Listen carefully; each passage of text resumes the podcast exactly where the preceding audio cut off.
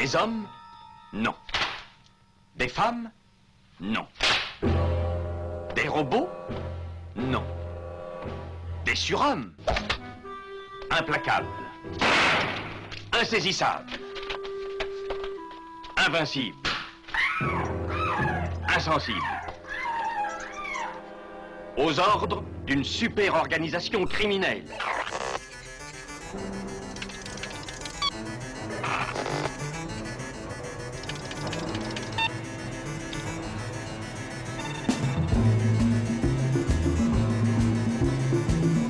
Impossible Rien n'est impossible pour... Culture prohibée.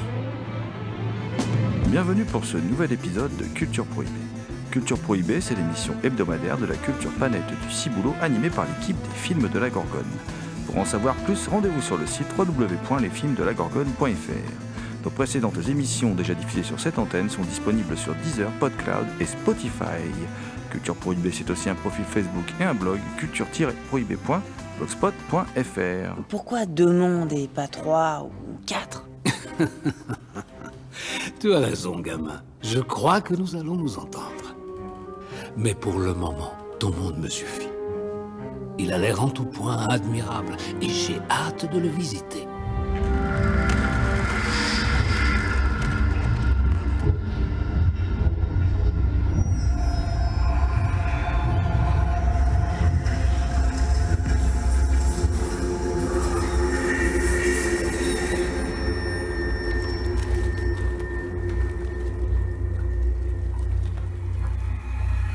Au sommaire aujourd'hui, une émission entièrement consacrée au cinéma d'animation durant laquelle nous échangerons avec l'un des maîtres de l'animation, Jean-François Laguioni. Il a signé entre autres Gwen, le livre de Sab, son premier long qui date de 1985 et là qui vient de sortir en DVD dans une superbe édition euh, coproduite par La Traverse et Édition de l'œil. Euh, plus récemment, il est l'auteur de Le Tableau, Louise en hiver et Le Voyage du Prince, dont la sortie est prévue pour le 4 décembre 2019. Nous reviendrons également sur les vieilles légendes tchèques de Jiri Trinka, un superbe mediabook édité par Artus Film, un écrin pour le travail d'un roi de l'animation, Jiri Trinka. Ce combo est accompagné d'un ouvrage passionnant de Pascal Vimenet, Clé pour Trinka. Merci à Lisa Narboni, Kevin Boissezon et Thierry Lopez pour leur aide sur cette émission. Pour causer animation, je suis accompagné du mystérieux loup-garou Picard, de son vrai nom, Thomas Roland. Thomas Roland qui, chaque nuit de pleine lune, rédige de sanglants écrits pour la revue Griffe et le site cultureaupoint.com. Thomas Roland, également homme de radio, enfin bref, Thomas Roland, qui sait tout faire. Salut Thomas.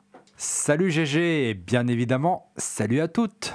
Lorsqu'il a reçu au Festival d'Annecy en 2019 un cristal d'honneur, Jean-François Laguilloni a déclaré je ne vais pas faire le vieux numéro du réalisateur qui trouve que c'était mieux avant, mais la première fois que je suis venu à Annecy, c'était en 1963, et il n'y avait pas autant de festivaliers qu'aujourd'hui. Pour tout dire, lors d'un pique-nique organisé à la montagne, nous tenions dans deux autocars, des bus où se côtoyaient Norman McLaren, Jiri Trinka ou Paul Grimaud. Eh bien oui, eh bien oui, j'ai fait le lien entre nos deux, euh, nos deux sujets du jour, à savoir Jean-François Laguioni et Jiri Trinka. Il était normal que ces deux maîtres de, l'animation se rencontrent au moins une fois. Euh, il ne fait nullement doute d'ailleurs que ces différentes personnalités, hein, euh, Grimaud par exemple, hein, entre autres, les marquaient hein, tout jamais Jean-François Laguioni. et parmi ces personnalités, il y a donc Jerry Trinka. Jerry Trinka, c'est une véritable légende de l'animation, dont l'univers très riche et judicieusement d'ailleurs, je le disais en introduction, analysé par Pascal Vimenet dans Clé pour Trinka, un livre donc qui est autant une biographie qu'une étude de l'art, de l'animation et de la mise en scène, selon Trinka. Alors Trinka, il, n'est plus de ce monde, malheureusement, il est, il est décédé très jeune, à 57 ans en 1969, euh, et il est considéré, il est considéré comme euh, une des plus grandes légendes de l'animation et euh, aussi évidemment de l'animation tchèque, puisque bien que, bien que né à Pilsen, donc en Autriche. Euh, il ne faut pas se leurrer, hein, l'histoire a fait que l'Autriche-Hongrie, en fait, c'est la République tchèque d'aujourd'hui. Voilà. Euh, et donc, Jerry Trinka, il a un peu tâté de différents métiers parce qu'il était, euh, a été décorateur au cinéma, il a été décorateur au Théâtre national de, de Prague, mais il a surtout été un, un passionnant cinéaste d'animation, car il était depuis son, plus jeune âge passionné par les marionnettes. Et donc c'est quelque chose qu'ensuite il a voulu, voulu mettre en scène. malheureusement, il n'a pas pu aller, voilà, il n'a pas pu mener une peut-être une carrière aussi riche que, ce qu'il aurait pu faire. Malgré tout, il a signé 22 films d'animation, dont 5 longs métrages, avant, d'être emporté par euh, un problème cardiaque, hein, voilà, très jeune. Euh, et il a reçu une cinquantaine de, distinctions. Alors, euh, c'est un peu compliqué. Il est surnommé le Walt Disney de l'Est. Hein.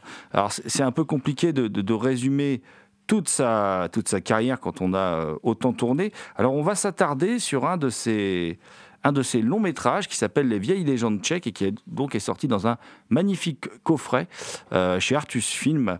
Euh, et c'est un film qui s'inspire de la chronique tchèque de Cosmas de Prague, hein, donc du XIIe siècle, et euh, qui nous raconte les origines mythiques du peuple tchèque depuis le premier roi, Sèche, à travers donc six contes traditionnels dans les décors miniatures de la bohème originelle. Les héros accomplissent les exploits qui vont amener à la naissance de leur nation. La nature est féerique, les personnages héroïques, l'univers merveilleux. On est quelque part, bien sûr, dans la fantaisie.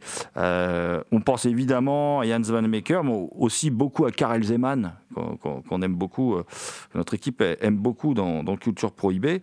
Euh, et, comment dire même s'il n'est pas le premier à avoir réalisé ce qu'on appelle un film en volume en Tchécoslovaquie, euh, c'est ce film-là qui va vraiment euh, donner naissance à l'école tchèque du cinéma d'animation. Donc c'est un film historiquement intéressant, euh, historiquement passionnant, mais c'est surtout un véritable, comment dire, un, véritable chef-d'œuvre de l'animation. Il y a une composition des plans qui est, incroyable. Il y, a, une animation d'une qualité complètement incroyable. Il y a des, il utilise différentes valeurs de plan, il utilise des travelling, enfin c'est dément, il y a de la mise en scène tout le temps.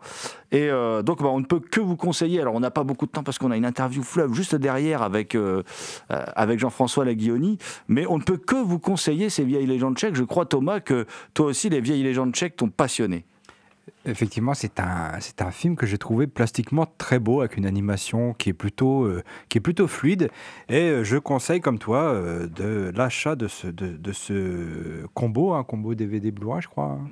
de ce combo pour tous ceux qui aiment le cinéma d'animation, mais aussi pour les autres. Après tout, ça peut être vu comme une grande fresque historique, d'aventure, mais avec des, avec des, des poupées, des, des, oui, des poupées, quoi je précise qu'il est disponible sur notre site, en ligne www.lesfilmsdelagorgone.fr. Mais Thomas, toi, tu, tu es aussi venu nous parler d'un cinéaste qui te passionne, enfin qui nous passionne, mais qui te passionne particulièrement, c'est Jean-François Laguilloni. Oui, Jean-François Laguioni, hein, que personnellement j'ai découvert assez tardivement. Hein. j'ai découvert avec euh, Louise en hiver, et puis après j'ai revu euh, euh, certains de ses, films les plus anciens. J'ai pas tout, pas tout revu, et qui sort le 4 décembre un nouveau long métrage qui s'appelle Le Voyage du Prince. donc Le Voyage du Prince, c'est l'histoire, c'est un univers fantastique. Hein. les personnages, ce sont des singes qui se comportent comme nous, comme des humains, c'est-à-dire ils sont habillés, ils ont un langage. Euh, euh, ce sont des singes qui ont une ville qui vivent au milieu de. Je pense que c'est une, une, île et leur ville elle est au milieu d'une grande forêt, une forêt qui s'étend. Euh, dans cette ville, tout d'un coup, il y a un personnage qui trouve au bord de la mer un naufragé. Un naufragé. Alors c'est un étranger, on ne sait pas d'où il vient. il, est, tout seul, visiblement, c'est le seul survivant d'un raid guerrier. Euh, on ne sait pas trop pourquoi ni comment, euh, euh, pourquoi ce raid? Euh, même s'il y a un petit flashback qui, nous le montre. Et euh, ce personnage donc va découvrir le mode de vie euh, de ces singes, qui est très proche du nôtre en fait. Hein.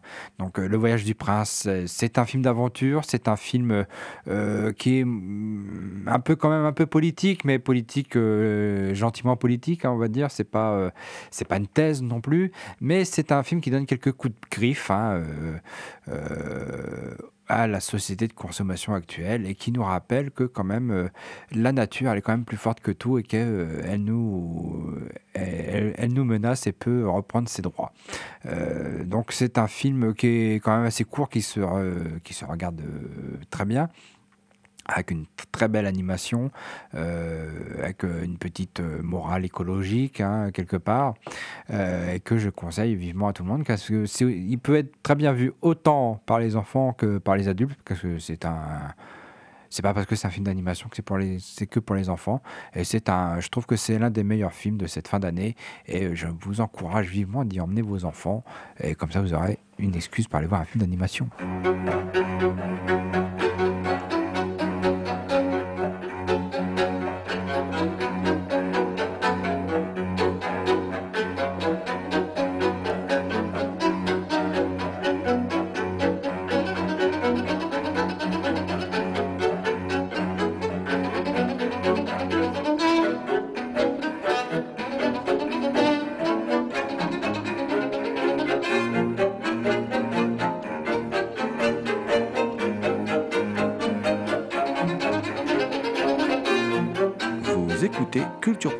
Spéciale animation.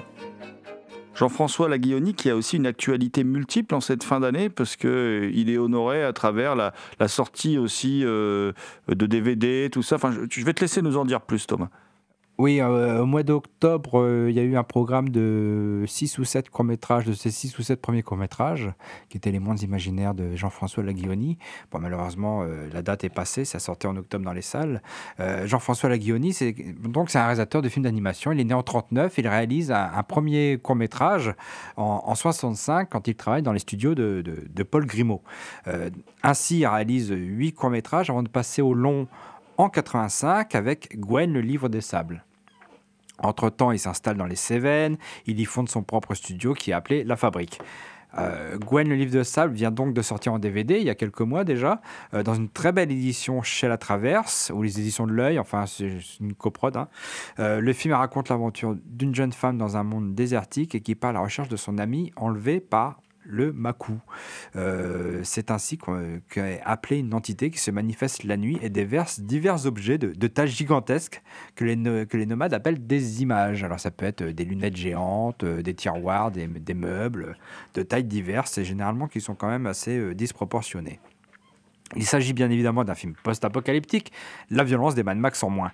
Le film de Jean-François Laguioni fait bien plus appel au mystère et à la poésie, ainsi qu'à une certaine forme d'humour, d'ironie. On sent chez le réalisateur un regard ironique sur le monde et la société de consommation. C'était déjà donc présent dans son premier long métrage. Des éléments déjà présents aussi, qui étaient déjà présents dans ses courts métrages aussi. Gwen, le livre de sable, est une œuvre onirique, pleine d'images surréalistes, d'idées visuelles pour créer un univers hors du temps, mais en même temps tellement en résonance avec l'actualité écologique encore actuelle. Déjà à l'époque, euh, on parlait quand même d'écologie. On parlait d'écologie notamment dans le cinéma japonais, le cinéma états-unien, hein, à travers des films comme Wolfen ou Prophétie, etc. Mais là encore, ça résonne euh, plus que jamais euh, avec l'actualité immédiate. Ironie du sort, Gwen se veut un, livre, un film d'animation sur une ambiance post-apocalyptique plutôt pour un public adulte. Et la même année, le troisième film d'une saga identifié comme étant pour un public averti, Mad Max sort et s'adresse alors à un plus large public. Malgré ses qualités, le livre ne rencontre aucun succès. Il rafle quelques bonnes critiques, notamment dans Starfix, euh, le prix de la critique du Festival d'Annecy en 85 et le prix du long métrage du Festival de Los Angeles en 90, mais le public, lui, ne suit pas. C'est donc le moment de redécouvrir ce superbe film d'animation avec, en supplément, une bombe, une bombe par hasard, un de ses courts-métrages réalisés en 69. Euh, déjà lui déjà assez ironique, mais aussi deux petits reportages sur la création du film et sur le, du studio La Fabrique. Surtout, le DVD est accompagné d'un livre dans lequel Jean-François Laguioni revient plus en détail sur les circonstances de cette création, comme dans un livre de bord illustré de nombreux croquis et ébauches. Parmi ses films les plus célèbres, il y a La traversée de l'Atlantique à la rame, court-métrage qui remporte en 1978 la Palme d'Or du court-métrage au Festival de Cannes, et le Grand Prix du Festival international du film d'animation d'Ottawa, ainsi que le César du meilleur court-métrage d'animation en 79. Parmi ses longs métrages les plus connus, je peux citer Le Château des Singes, L'île de Blackmore, Le Tableau et Louise en hiver. Nous allons de suite retrouver Jean-François Laguioni au micro de Culture Prohibée.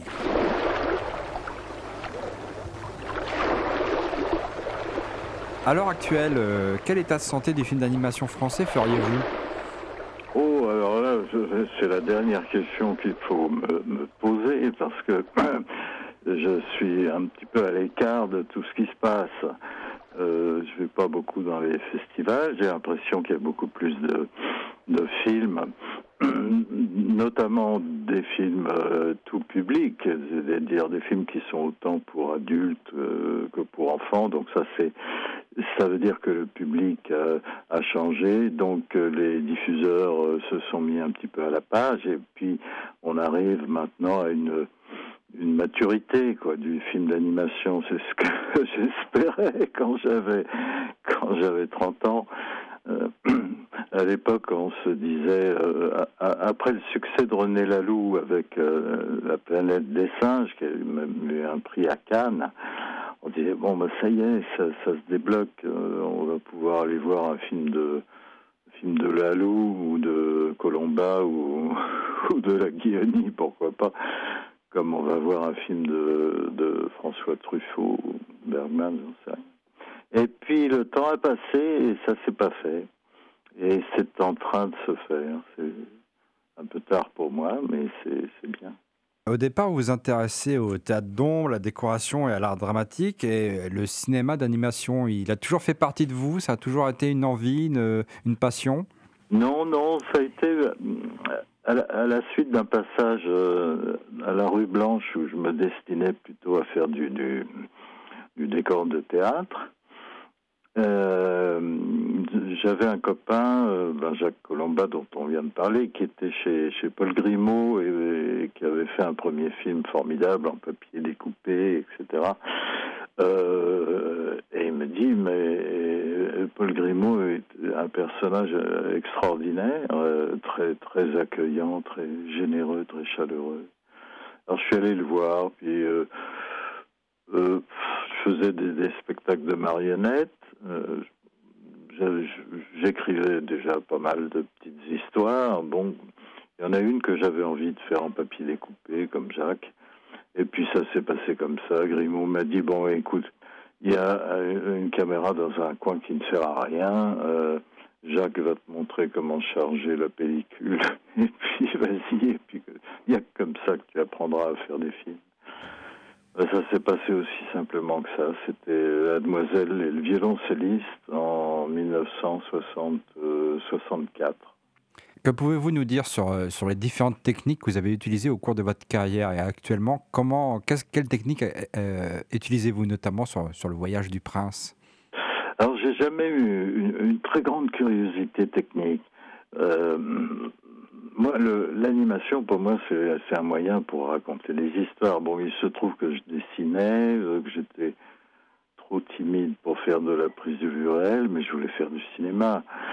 Et euh, donc, les techniques les plus artisanales, les plus immédiates, c'est-à-dire euh, manipuler des choses sous une caméra, image par image, que ce soit du, du sable ou des bouts d'allumettes ou, de- ou des personnages euh, en papier, ça, ça me convenait bien. Et j'ai j'ai pas exploré beaucoup de techniques. Donc le papier découpé, bien sûr. Euh, euh, l'huile, la peinture à l'huile animée sur une plaque de verre, éclairée par en dessous. Ça, ça, j'aimais beaucoup. Ça, j'ai fait deux, trois films. Euh, Dans, le, programme de court métrage qui est, sorti euh, récemment, là, qui s'appelle Les mondes imaginaires, euh, où il y a l'ensemble de mes courts métrages, il y a deux ou trois techniques comme ça très très simples et très. Alors après, en passant au long métrage, naturellement, il faut s'adapter aux conditions de production. Et par exemple, pour le Château des Singes, il fallait faire le film en dessin animé. Alors euh, là, ben, euh, moi, je m'en remets euh, aux gens qui connaissent ça beaucoup mieux que moi. Et euh, on a fait euh, deux films en dessin animé. euh, et puis on est passé à la 3D plus récemment avec Louise en hiver et Le Voyage du Prince. Et la 3D, bon, j'étais un peu réticent. Dans, il, y a, il y a 20 ans, je trouvais ça horrible. Et puis elle s'est beaucoup améliorée. euh, les artistes se, sont bagarrés avec les informaticiens pour que le, l'outil se, se, perfectionne et devienne surtout plus artistique. Quoi. Alors, ce qui fait qu'on peut faire oublier ce qu'on essaye de faire, que c'est de la 3D, puis, pour que ça redevienne du dessin, tout simplement, ou de la peinture. C'est ce que je me demandais en, devant le voyage du prince ou même devant Louise en hiver, parce qu'il y, y, a une texture, une chaleur que je ne trouve pas dans d'autres euh, films d'animation récents qui sont en 3D, où je trouve que la texture est moche, elle est froide, elle est, impersonnelle. Euh. Oui, voilà, il faut, il faut arriver à faire oublier complètement. Alors, il y a, il y a, des combines. Euh, pour Louise en, hiver, on en a trouvé une avec l'équipe de JPL Film à Rennes, qui, qui, qui, fait l'affaire parce que moi je faisais, je fais, je continue à faire des décors euh, sur papier au pinceau. Alors euh, j'utilise un papier à grains et dans Louise en hiver, le grain du papier, on l'a reporté dans la 3D sur les personnages, sur l'animation. Ce qui fait qu'on a l'impression que les, personnages euh, sont eux aussi fabriqués en papier. Euh, alors il y a des trucs comme ça. Le, crayon, par exemple, euh, le, le, film que je suis en train de préparer, c'est un film très dessiné au crayon. La couleur va compter très très peu. Et je souhaite que le trait de mon crayon, qui est un crayon bien gras, que j'utilise sur, sur du papier très ordinaire, euh, ce trait soit euh, respecté et, fasse, euh, soit intégré dans l'animation 3D. Alors on est en train de travailler là-dessus. Bonjour, moi je suis le rédacteur chef de l'émission. Je, je, je, me permets une petite question parce que bonjour monsieur, parce que j'aime beaucoup le, votre travail qu'on a découvert depuis quelques années avec Thomas. Et euh, vous parliez de Louise en hiver à l'instant, et je crois que c'est un film qui quelque chose de très personnel pour vous. Et puis, euh, c'est aussi un film où il y a euh, ce rapport avec la mer, les bateaux, quelque chose. Je, trouve que c'est quelque chose qui revient souvent dans, dans, dans, vos films, dans votre cinéma. Oui, c'est vrai. Bon, des souvenirs d'enfance qui remontent à la surface. Vous savez, quand on prend un peu de bouteille, ça c'est inévitable. Et euh, Louise en hiver, c'est un, hommage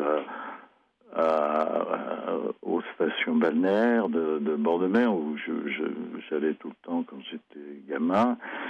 Et puis euh, la mer, c'est un, c'est un élément de liberté. Enfin, c'est comme ça que qu'on le ressent. C'est des sensations de, de, de voyage, de liberté que, que je, qui m'habitent dans la plupart de mes films. D'ailleurs, presque tous mes films sont, des histoires de, de voyage.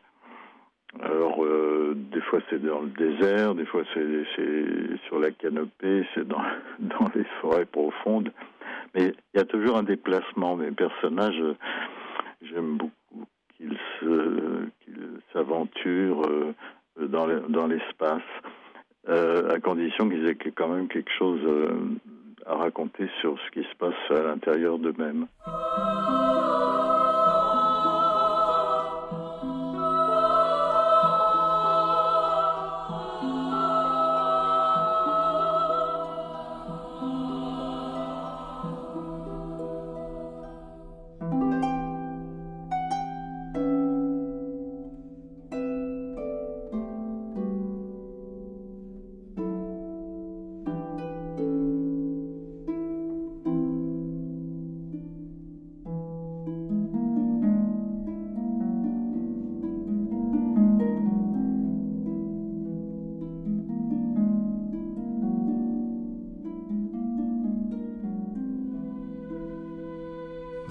Écoutez Culture Prohibée.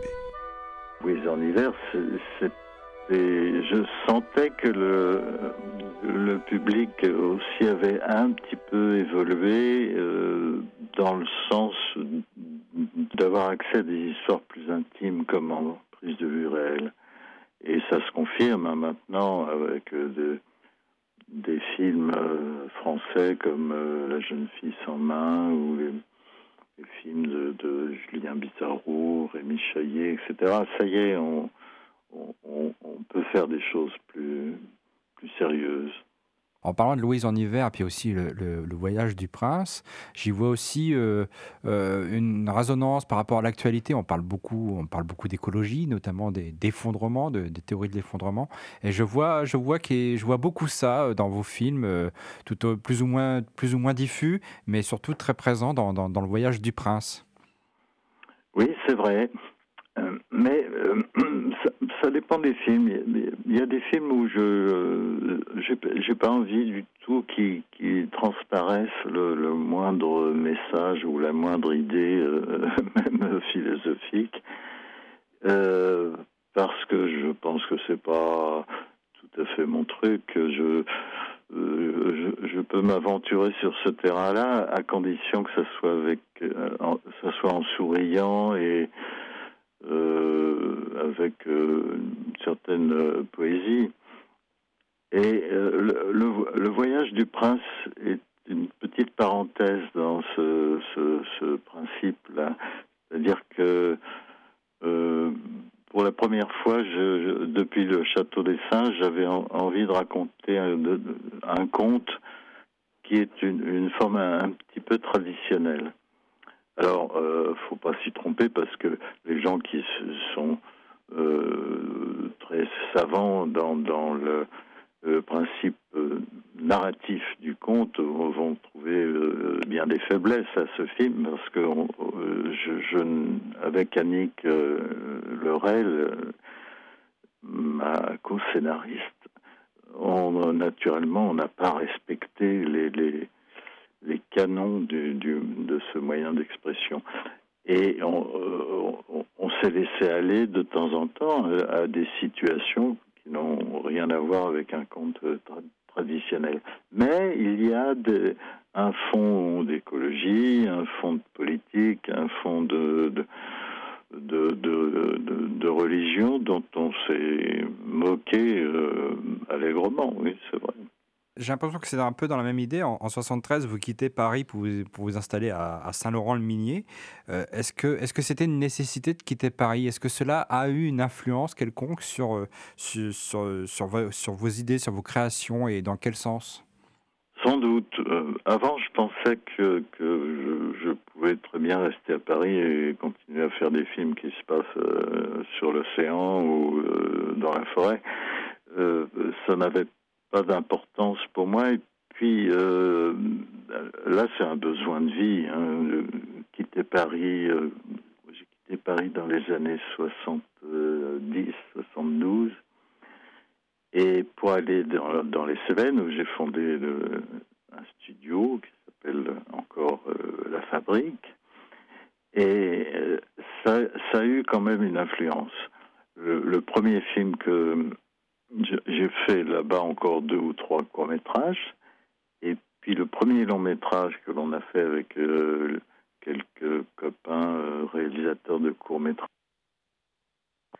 c'est Gwen et le livre de sable qui, euh, lui, en le revoyant, parce que je l'ai revu récemment, puisqu'on en, en a fait une copie restaurée avec le CNC, euh, c'est un, film qui bénéficie, je crois, de, de de- de- d'espace, de, de nature, de, de rapport avec le, euh, le dans les années, c'était c'est assez curieux parce que ce film euh, parle d'écologie alors que c'était pas du tout le, c'était plutôt en rapport avec la littérature d'anticipation que je dévorais aussi à l'époque, qui- parlait de catastrophes euh, naturelles.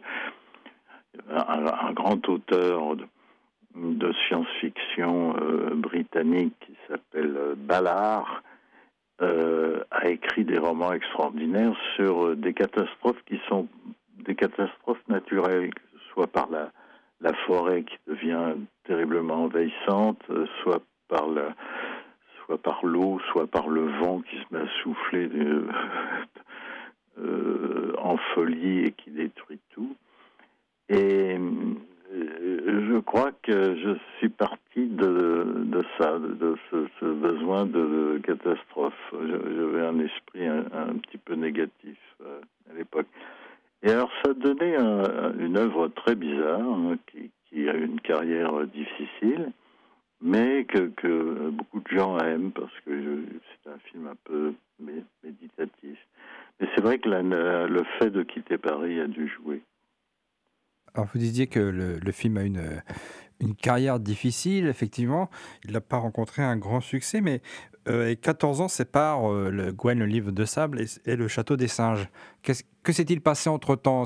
Comment vous avez rebondi sur, sur l'après-Gwen euh, Oui, en effet, c'est une période difficile parce que le, film ayant rencontré un échec commercial, mais un grand succès artistique, euh, ça ne suffisait pas à, maintenir le studio que j'avais créé dans les Cévennes, hein, dans un petit village comme ça au bord de la rivière, un truc euh, tout à fait extraordinaire. Ça ne pouvait pas lui garantir une survie économique. Donc à ce moment-là, on a dit bon ben on va attendre que ça se tasse un peu sur le plan du long métrage et avec mes collègues qui, n'avaient pas envie de, de, quitter le, village où on s'était installé, on va faire de la un petit peu de télévision avec des, films courts euh, euh, pour Canal+, pour France 3, quelques voilà. Alors euh, on a maintenu la, structure euh, grâce à, des combines comme ça. Mais moi, ça me, ça me taraudait pas mal. Je, me disais, bah, bon, je vais pas arrêter de faire des films quand même. Et au bout d'une dizaine d'années, euh, je, je, disais, bon, peut-être que Gwen n'a pas marché parce que ça vient, trop tôt. C'est un film pour adultes. Euh, bon, euh, c'est un film très esthétique. Alors, euh, pourquoi pas faire un, film pour enfants? C'est la seule fois dans ma carrière que j'ai pensé aux enfants en écrivant un film. voilà. Mais bon, il y a quand même, il y a quand même une histoire qui est plutôt sympathique. Le film ressort d'ailleurs en ce moment. Euh, c'est curieux parce que c'est ce film-là qui m'a inspiré le, voyage du prince, comme si j'avais voulu, 20 euh, ans plus tard, euh, reprendre un sujet en le traitant, le même sujet en le traitant un peu différemment. Que pouvez-vous nous dire sur, sur, sur la fabrique?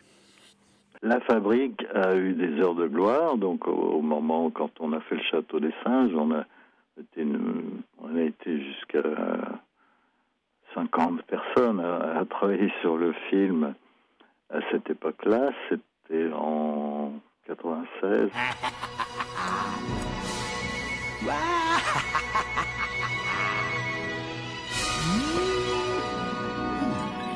Pour être roi, être roi, être roi, j'ai lutté, mais enfin je suis roi.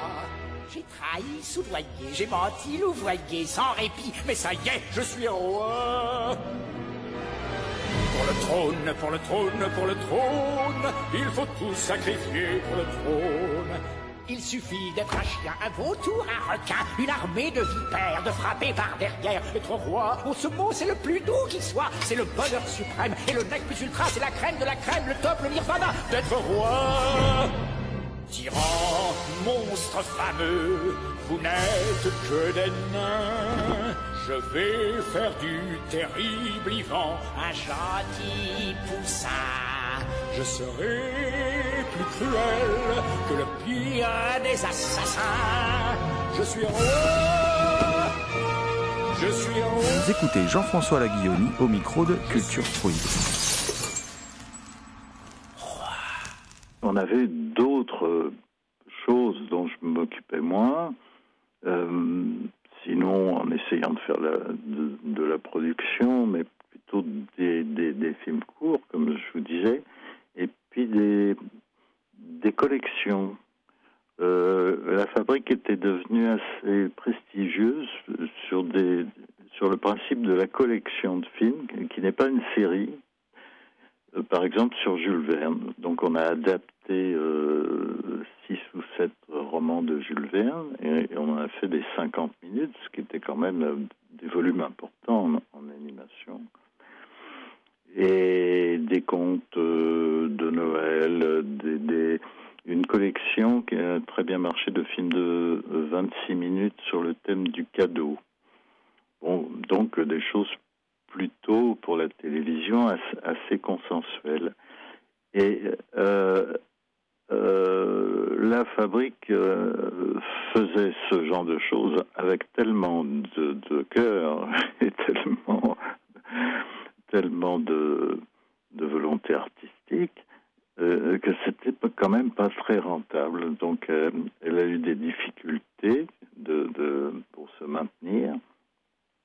Et puis, à la, suite de ces difficultés-là, moi j'ai quitté d'ailleurs euh, la fabrique pour euh, venir en Bretagne pour faire un, film de mer, euh, l'île de Blackmore. Et puis il y a eu une catastrophe naturelle, comme celle qui me plaisait bien quand j'étais plus jeune, c'est-à-dire que la, rivière a débordé, mais d'une façon monstrueuse, et elle a inondé une grande partie du village et la moitié de la fabrique a été euh, très endommagée par cette euh, catastrophe. Voilà. Donc la fabrique était en, en sommeil pendant longtemps et puis elle se répare peu à peu de, de, ses blessures.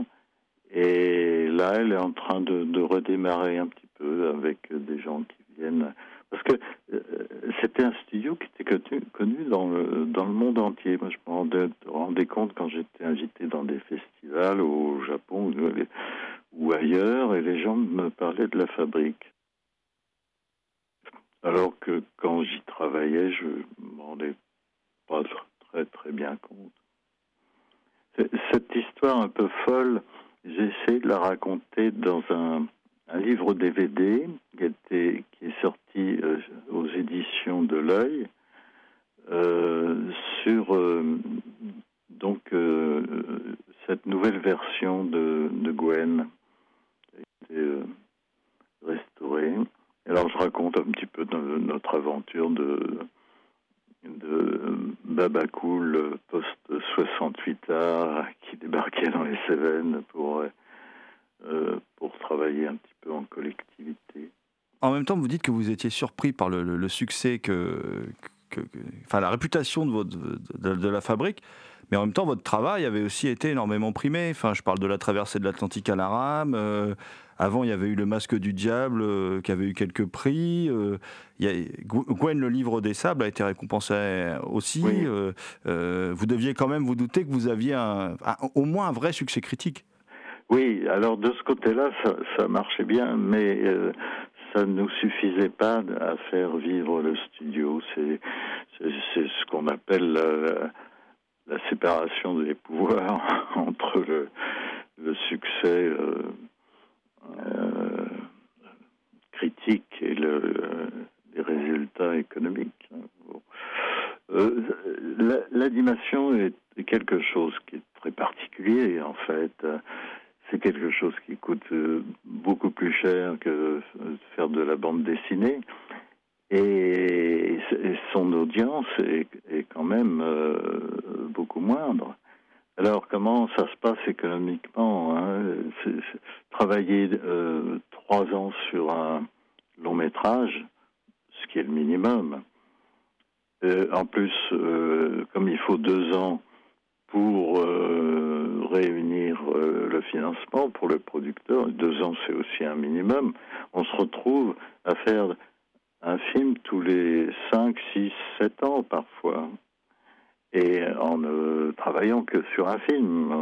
Moi, j'essaye d'en préparer un autre quand je vois que le temps, le temps s'étire. Mais euh, on ne peut pas aller plus vite.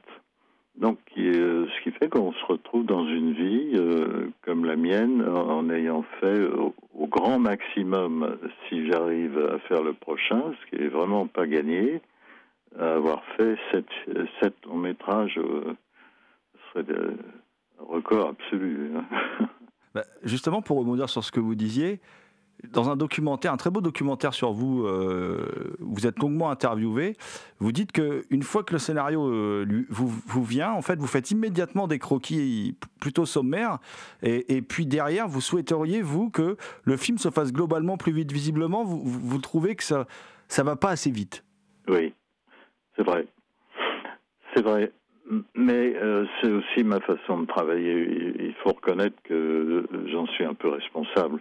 C'est-à-dire le temps qu'il faut pour euh, réunir le financement d'un film.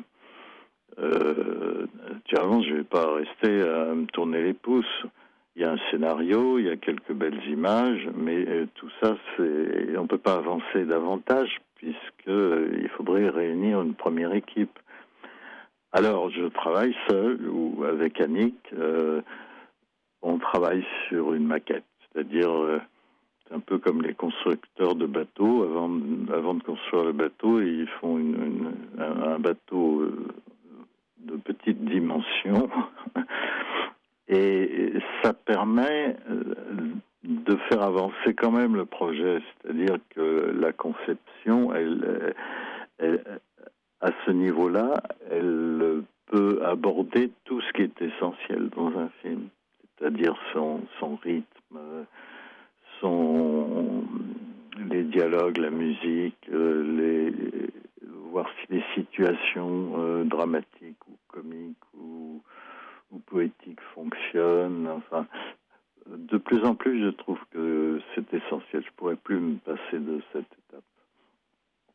Alors, euh, voilà, je fais des petits croquis très rapides, euh, un, croquis par plan. Et puis, euh, euh, quand- une fois que j'arrive au bout du film, euh, euh, j'ai 2500 ou 3000 croquis, je, les photographie et, puis euh, je, fais la maquette, je monte.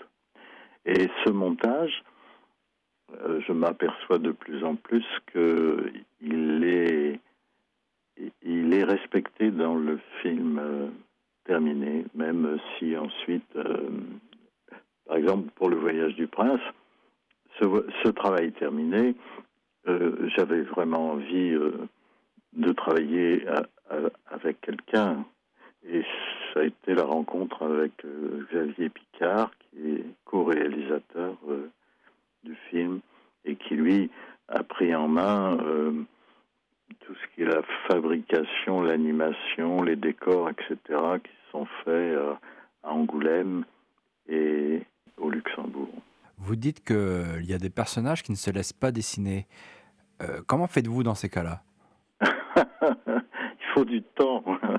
Il leur faut du temps aux personnages. C'est-à-dire, euh, souvent on croit que, ben, bon, parce qu'on a une bonne expérience euh, du, dessin, en quelques coups de crayon, on va créer un personnage. C'est une création euh, complète, c'est-à-dire le personnage, il, sort de rien, hein, il sort de votre tête. euh, et il, s'appuie sur un scénario que vous avez écrit, mais en faisant les petits dessins, les petits croquis, euh, en faisant la maquette du film, peu à peu le personnage euh, me, parle et, me fait comprendre euh, qu'il n'est pas tout à fait prêt à faire ce que je lui de- demande de faire. Et ça, c'est important. Et je m'aperçois qu'une fois que ma maquette est terminée, je le connais, le personnage. Et à ce moment-là, je, le redessine un petit peu. Et ça me paraît, ça me paraît honnête comme façon de travailler. Je me méfie beaucoup des choses qui sont, qui viennent trop vite et qui sont trop faciles. Surtout que le personnage, il n'a pas fini de nous surprendre euh, au moment où on enregistre les voix. Par exemple, dans le voyage du prince, euh, j'avais fait une première maquette et puis j'ai rencontré euh, Enrico Di Giovanni qui fait la voix et qui fait la, voix d'une façon formidable dans, dans le voyage. Et je l'ai rencontré et je me suis rendu compte qu'il avait un, un visage euh, qui était très supérieur à ce que j'avais dessiné. Donc je lui ai demandé la permission de redessiner le, haut du personnage, le regard par exemple, euh, en particulier, qui, qui, a amélioré profondément le, le Ça peut être euh, la, façon de travailler sur la voix peut, euh, nous amener aussi à donner plus de poids au personnage. Le, le gros danger avec la 3D, c'est que les personnages n'aient pas assez de c'est pareil. J'ai,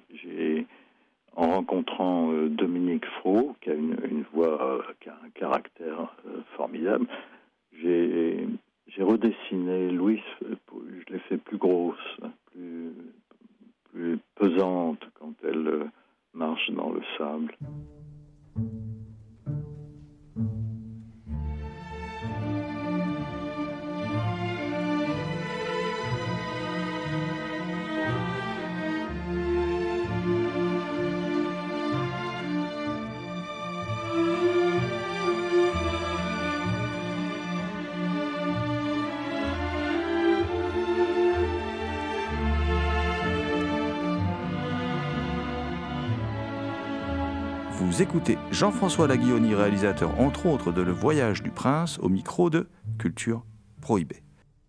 Que pouvez-vous nous dire sur euh, votre rapport avec la musique et la façon dont vous l'utilisez dans vos films? Oui, alors là aussi elle est essentielle. En fait, c'est assez simple. Je me rends compte de plus en plus que ce que je recherche à partir de mes petites histoires, c'est c'est communiquer une, une émotion par le, film. Cette émotion, je ne suis plus capable de, dire en pourcentage euh, à, qui l'attribuer parmi les, auteurs, ou tous, les gens qui vont travailler avec moi et qui, qui ont des postes clés. Par exemple, le décorateur, euh, dans le voyage du prince, c'est Jean Palanstin qui, qui, a fait les, premiers décors. Il a apporté un, style, une lumière, une chaleur euh, formidable. Ensuite, la voix dont on vient de parler avec euh, Enrico. Lui aussi, il, participe à l'émotion générale. Bon, le, scénario qui s'est retravaillé, les dialogues avec Annick Leray, voilà. Et puis la musique. Eh bien, la, la musique, euh, peut-être qu'elle prend aussi 30% euh, ou 40% de l'émotion que ressentent les spectateurs à l'issue du film. Et ça, je n'en sais rien. Donc, je me dis, attention, euh, en tant que dessinateur, trop souvent dans l'animation, on pense que c'est le dessin et, la façon de faire bouger les personnages qui est primordial. Or, pas du tout. Ce n'est qu'un élément euh, du film. Et dans cette maquette que je, que je fais, ça me, ça me dure euh, entre un an et deux ans hein, pour faire la maquette du film. J'essaye, je dis bien j'essaye, j'y arrive pas toujours, de faire avancer tous les niveaux artistiques du, film en même temps. Donc la musique, avec le, musicien, on travaille sur des maquettes en même temps que je dessine. Et puis euh, les dialogues, on les refait aussi constamment, à mesure. Euh, si on peut enregistrer la voix des personnages, ce qu'on avait fait avec euh, Dominique Fro pour Louise Vert, alors là c'est formidable parce que on sait qu'il y a déjà un, niveau très important qui est, qui est assuré et puis euh, quelques images en couleur qui viennent peu à peu. Mais c'est quelque chose, l'image en couleur, qui nécessite quand même d'avoir une, une, équipe plus importante. Donc euh, on ne peut pas faire ça à deux ou trois. Et euh, ça veut dire que le financement a déjà démarré. Tout au moins une partie du financement a été libérée. Voilà, donc euh, c'est de l'artisanat, hein, c'est du bricolage, mais ça veut dire qu'on on, on a en tête euh, tous les, tout ce qui est important dans un film. En 96, vous faites une incursion à la télévision avec euh, euh, un, en, ré- en réalisant un ou plusieurs épisodes de Billy the Cat dans la peau d'un chat. Alors, Qu'est-ce qui change pour, le- pour un réalisateur de films d'animation euh, dans le travail pour la télévision par rapport au cinéma? Oui, alors là, c'est pour, je, je pense que on- les informations sont un peu tronquées. Je, n'ai pas réalisé de, film pour la télévision à aucun moment. J'étais coproducteur de cette série. C'était les, animaux du bois de. Katsu. Le réalisateur était Philippe Leclerc. Et j'ai fait quelques dessins pour donner un petit peu le style euh, des personnages. Et ce- d'ailleurs, mes dessins n'ont pas été retenus, donc euh, ça n'a pas allé plus, loin. Mais par contre, c'était la survie de la fabrique hein, qui était en jeu. Donc, cette euh, série, qui est la seule euh, série importante que l'on que l'on ait fait, euh, nous a permis euh, de faire d'autres choses euh, plus réduites, euh, plus ambitieuses, etc. Euh, C'est la survie d'un studio, c'est un, gros problème. Tous les studios d'animation sont confrontés à ce problème. Ils doivent travailler pour la télévision euh, de temps en temps pour euh, assurer les fins de mois. Par la fabrique, euh, il y a quand même des noms connus qui sont passés euh, là-bas. Notamment, je pense à, Michel Oslo, pour Prince et Princesse et pour une série télévisée qui s'appelle Cinécie. Euh, que pouvez-vous nous dire sur, sur, ce- sur cette rencontre et l'influence que l'Afrique a pu avoir sur, le travail de Michel Oslo? Alors, la, fabrique était un- un- une, terre d'a- d'asile, un, un petit peu pour beaucoup de réalisateurs de courts métrages. Déjà, le lieu est, formidable. Et puis, on avait un fonctionnement d'une- grande liberté. Alors, les, les créateurs, les auteurs, les réalisateurs se sentaient vraiment totalement libres. Donc, ça marchait très bien pour le court métrage. Ensuite, euh, pour faire un long ou pour faire une série, on essayait quand même de structurer euh, les équipes pour que le- le- les films euh, euh, soient réellement euh, produits dans, d'assez bonnes conditions. Et, Michel avait fait un ou deux courts-métrages avec nous sur place. même c'était avant la création de la fabrique, il avait fait les trois inventeurs avec moi sur un banc que j'avais bricolé pour lui. Et puis il avait envie de faire des, ombres chinoises. Ça, ça me plaisait beaucoup parce que j'en avais fait un petit peu au centre d'art dramatique avant de rencontrer Grimaud. Et il a fait donc, euh, je ne sais plus combien, de, courts-métrages qu'il a ensuite euh, réussi à, réunir euh, pour euh, la distribution en salle et pour la distribution à la télévision. Et c'est devenu Cinécie. Alors Michel, c'est une grande rencontre, mais c'était pas la seule. hein. C'était le cas avec euh, des grands auteurs comme euh, Jean-Christophe Villard, euh, Frédéric Vitali. euh, bon, euh, ils ne me reviennent pas tous en tête. Puis c'était aussi un endroit de passage, c'est-à-dire il y avait des, des, auteurs et des artistes de, l'animation de toute l'Europe, qui même du Canada. On avait tissé des liens avec l'Office national du film, qui était vraiment très sympathique. Et les, et les gens passaient nous voir, et où ils restaient un mois, deux mois, trois mois, et puis ils repartaient. C'était un moment très étonnant. euh, euh, je- je- si j'ai un peu le temps, de, j'aimerais bien écrire l'histoire de la fabrique. Euh, Parmi vos collaborations, euh, il y en a une Euh, J'ai vu votre nom au générique d'un film auquel, dans lequel je n'attendais- pas du tout vous voir. C'est Soleil haut de Medondo.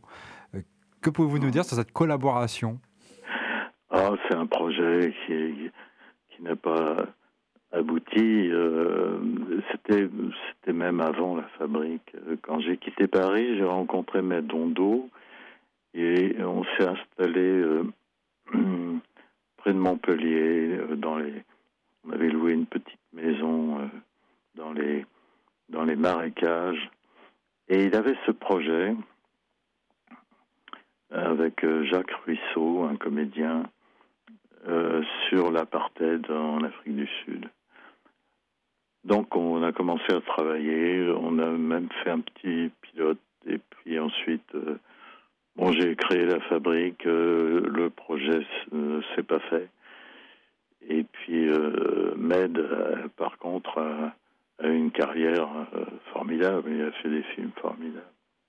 Qui n'est euh, pas si connu que ça, en fait, hein, malheureusement. Il nous a quittés cette année, là. euh, Oui. Ces films sont Oui. difficiles à voir. Mais donc, j'ai pu voir euh, qu'il reste vos dessins euh, au générique de Soleil haut. Oui. Voilà. Euh, dans le générique, je crois, il y a quelques de- dans un- une séquence qui fait un, un- un prélude. Alors j'ai un petit regret, j'ai oublié de dans, dans les, les artistes qui, qui sont passés à la fabrique, euh, Bernard Palacios et, et Nicole Dufour, euh, qui ont, ont travaillé avec moi sur Gwen et qui eux sont restés à la fabrique et qui continuent à la faire vivre.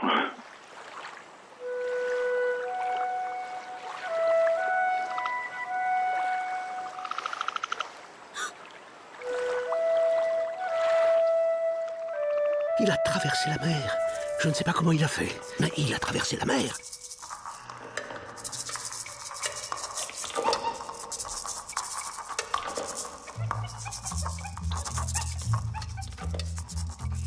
Avant eux, avant les cupelés, la fleur, l'oiseau et nous étions en liberté, mais ils sont arrivés, et la fleur est en pot, et l'oiseau est en cage, et nous numéro, car ils ont inventé prison et condamné, et casier judiciaire et trou dans la serrure, et les langues coupées des premières censures.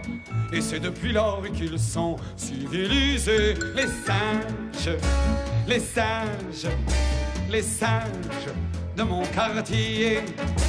Les singes, les singes, les singes de mon quartier. C'était Culture Prohibée, une émission réalisée en partenariat avec Radio Graphite et les films de la Gorgone. Toutes les réponses à vos questions sont sur le profil Facebook et le blog de l'émission culture-prohibée.blogspot.fr. Culture Prohibée est disponible en balado-diffusion sur Deezer, PodCloud et Spotify.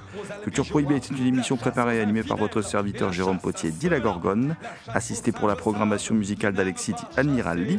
Une émission animée avec Thomas Roland, dit le Loup-Garou Picard, and the last but not the least. Je veux bien sûr parler de Léomania à la technique. Salut les gens, à la prochaine. quartier. Les singes, les singes, les singes de mon quartier. Avant l'homme était un prince, la femme une princesse, l'amour une province. Mais ils sont arrivés, le prince est un mendiant, la province se meurt, la princesse se vend. Car ils ont inventé l'amour qui est un péché, l'amour qui est une affaire, le marché aux pucelles, le droit de courte cuisse et les mères maquerelles.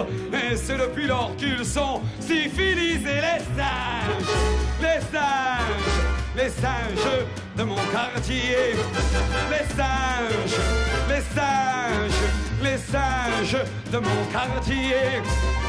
Avant eux, il y avait paix sur terre, quand pour dix éléphants, il n'y avait qu'un militaire. Mais ils sont arrivés, et c'est à coup de bâton que la raison d'État a chassé la raison. Car ils ont inventé le fer empalé, et la chambre à gaz, et la chaise électrique, et la bombe napalm, et la bombe atomique. Et c'est depuis lors qu'ils sont civilisés les sages, les sages de Montardier, les sages de Montardier.